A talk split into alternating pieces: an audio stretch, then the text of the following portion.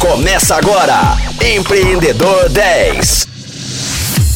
Fala Rocktronics! Eu sou o Flávio Amaral e está começando mais um Empreendedor 10. E nesta semana estou batendo um papo sobre o universo dos games com Marcelo Sensei.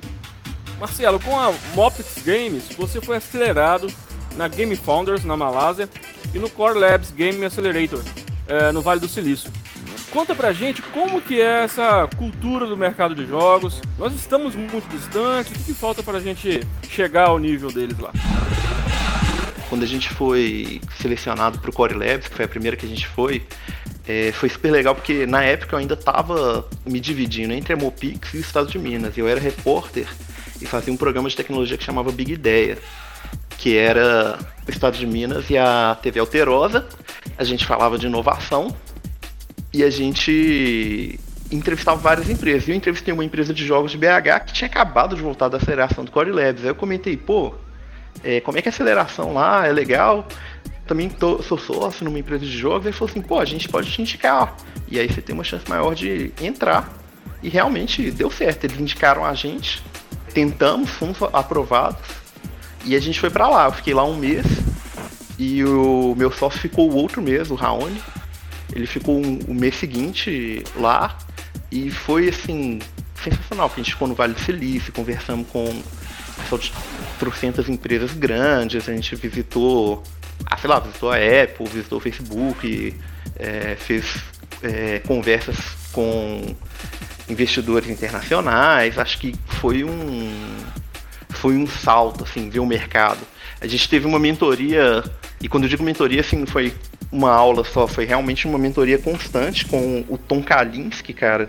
E o Tom Kalinske, ele foi o CEO da SEGA na época que a SEGA estava concorrendo super forte com a Nintendo, na época do Mega Drive, assim, ele é meio que o pai do Mega Drive, ele ficou acompanhando a gente um tempão, é, trocando e-mail, dando dica. Então foi assim, pelo fato dos Estados Unidos ter um mercado ainda mais Vale Silício, né? Ter uma cena muito evoluída, foi, foi transformador. E já no Vale do Silício, né, já comecei a trocar uma ideia com a, com a galera para buscar investimento e tudo mais.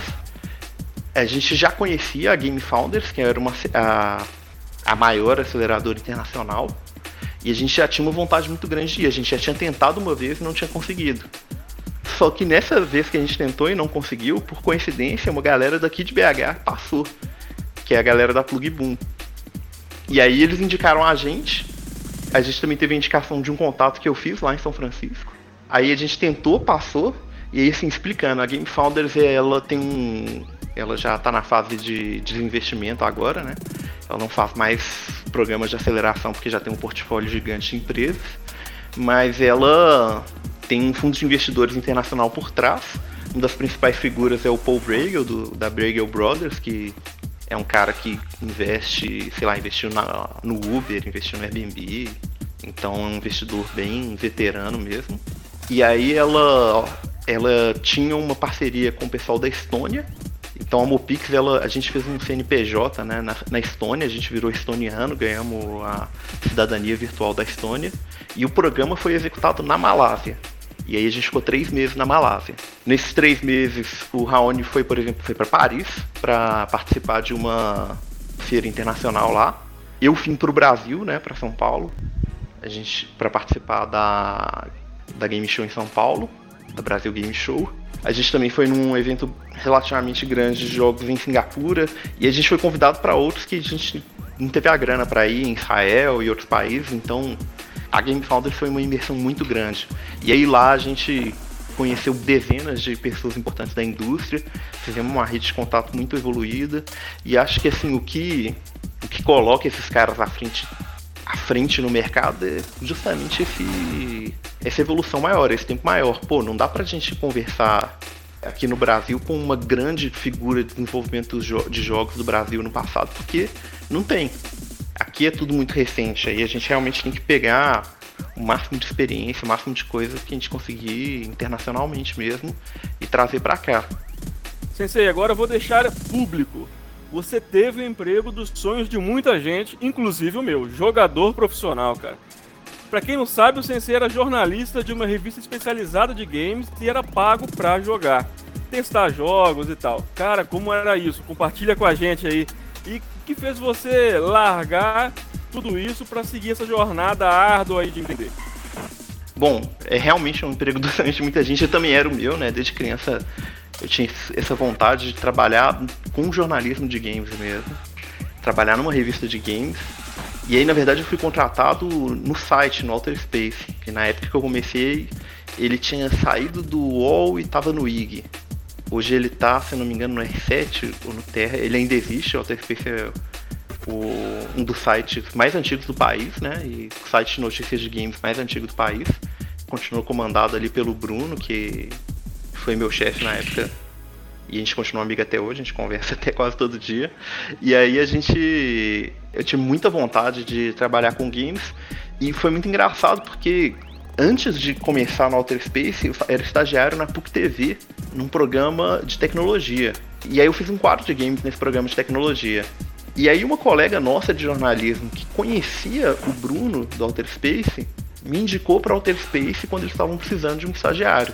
E aí eu comecei lá como estagiário, fiquei lá por muitos anos.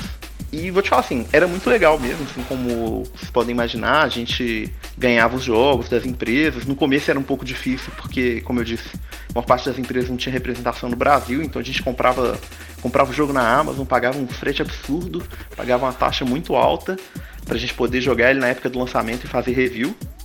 Aí eu devo ter feito review ali de mais de 400 jogos e eu realmente jogava os jogos ali por umas 20 horas pelo menos antes de escrever. Tinha todos os consoles, né? Todos os consoles, todos os portáteis. Só que tem a parte boa, tem a parte ruim, assim. Às vezes a gente quer jogar um jogo bom, mas a gente é obrigado a jogar um jogo que a gente não gosta tanto, um jogo que seja realmente muito ruim. E ser forçado às vezes a fazer uma coisa que gosta muito, às vezes é bem torturante. Mas não, não tem muito a reclamar não, era muito bom.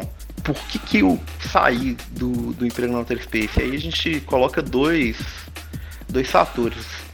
É, enquanto eu trabalhava na Outer Space, e eu trabalhava na Outer Space no período de manhã e de tarde, surgiu a oportunidade de cobrir esportes no jornal local, que é o Tempo, no nascimento do portal do Tempo Online. A gente ia criar o portal e eu ia ser repórter de esportes, eu era setorista de futebol.